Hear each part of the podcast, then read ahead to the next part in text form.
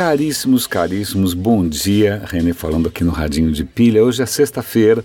Eu tenho três histórias aqui que acho que tem a ver com inspiração. Né, a primeira delas, acho que ontem, é, a gente comemorou 50 anos do Star Trek, que é o Jornada nas Estrelas que fez parte da minha infância, é, o seriado da... Na verdade, acho que eu sou mais velho que Star Trek, isso é meio deprê, porque eu sou de 64, Star Trek é de 66, mas fez parte da minha infância e adolescência, e uma das coisas que, que acho que sempre me chamou a atenção no Star Trek é que todo episódio trazia dilemas morais, trazia dilemas, né, questões para você resolver que eram éticas muitas vezes, né? O que, que você faz com quem é diferente, o que, que você faz com isso e com aquilo. Era, sempre me, me, me, me provocou o pensamento Star Trek, além dos personagens serem muito interessantes. Eu sei que o mundo se divide em, em, quem gosta de Star Wars e quem gosta de Star Trek. Eu absolutamente detesto Star Wars e Star Trek eu continuo achando que foi um divisor de águas. Mas o, o mais interessante aqui é aquilo que o Star Trek inspirou em termos de tecnologia. Eles foram bastante visionários. Eu vou dar link para um artigo aqui que mostra algumas coisas que o Star Trek é, adivinhou antes. É, o primeiro deles, eu acho que, que é extremamente interessante, numa época de segregação racial, você tinha Tenente Uhura, você tinha uma mulher negra numa posição poderosa, isso já era super legal. Mas pensando mais em questões técnicas, você tinha o que acabou inspirando os primeiros modelos de celular, que era aquele comunicador que você flip, abria assim, né? Se a gente lembrar dos primeiros Motorola, era idêntico a um comunicador do Star Trek. Né? Outra coisa que, que ele acabou inspirando, você tinha um tablet que chamava Pad. Que engraçado, né? Como é que chama o negócio da Apple mesmo? iPad. Quem não lembra? Personal Whatever Display, né? E, então eles tinham um tipo de tablet e tinham também uma coisa que acho que a Apple também é, se inspirou. Você tinha um computador que respondia por voz e era uma voz de mulher. Isso lembra muito o Siri, a Siri, né, na, na Apple. Então tem uma série de, de coisas que, que o Star Trek trouxe para a imaginação de todo mundo que hoje fazem parte do dia a dia, embora você não tenha teletransporte. A segunda notícia que eu acho bastante inspiradora, agora vamos pular da Apple e do Star Trek até para a Microsoft, é, uma das coisas que eu acho mais admiráveis no Bill Gates é ele é o cara mais rico do mundo, mas ele falou: olha, legal, uma parte da minha grana eu vou separar para os meus filhos, uma parte modesta até, não é nada demais, e o resto dos meus bilhões eu vou dedicar a combater problemas que afligem a humanidade. Então está lá o Bill Gates, a mulher dele, a Melinda, eles criaram uma fundação e eles estão indo atrás de questões que são realmente é, difíceis. Por exemplo, malária. E eu não tinha ideia, mas ontem saiu uma notícia de que no ano passado, sabe quantos casos de malária teve no mundo? Pensa aí, pensa num número.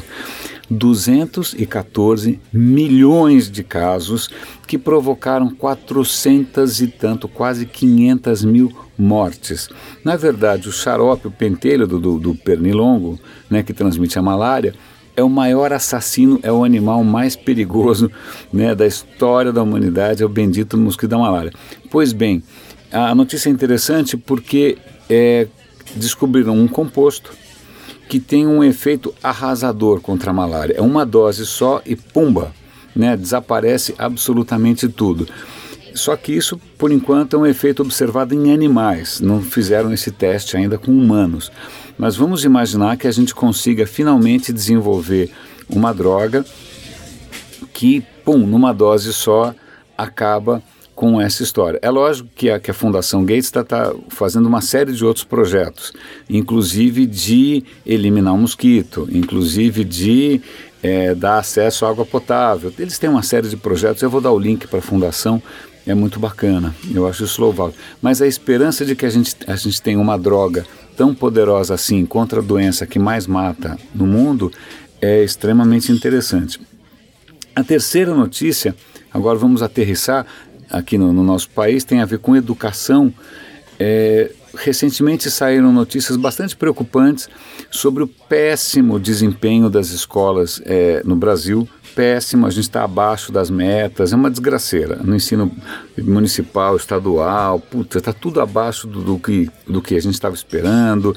Ensino, disciplinas fundamentais como matemática, é meio ruim. Mas tinha um case absolutamente exemplar e inspirador de uma escola na Vila Madalena chamada Carlos Maximiliano. Como é que é? É um nome complicado, um nome comprido. Vamos ver se eu acho aqui. É, eu vou dar link de qualquer maneira. É uma escola na Vila Madalena. Vamos ver se eu acho. Bom, eu já procuro. Ah, já vou procurar aqui. Eu vou procurar no Estadão. Maximiliano. Né? Essa escola, embora. A, como é que é a história? Ela está tão bem em termos de, de desempenho que ela está praticamente batendo a meta para 2021. Ela está cinco anos à frente de todo mundo. Olha aqui, ó. Com tutoria, escola estadual número 1 um em São Paulo, já está quase em 2021. A escola chama Carlos Maximiliano Pereira dos Santos, na Vila Madalena. O que é muito interessante dessa história, olha só, quer ver? É, a, ela atingiu a média 5,8 o que você esperava, a meta dela era 4.9, ela bateu a meta, não vou fazer a piada com a, dobrar a meta da Dilma nem nada, mas o que eu gostei bastante aqui é que o colégio é integral. Você tem tutores, isso é muito legal. Cada criança tem um tutor. E o que é legal que esse tutor não só é, dá um tratamento personalizado à criança, mas ele também acaba dando pitaco ou, ou, ou dando apoio em questões que pô, têm a ver com a família da criança, a situação social.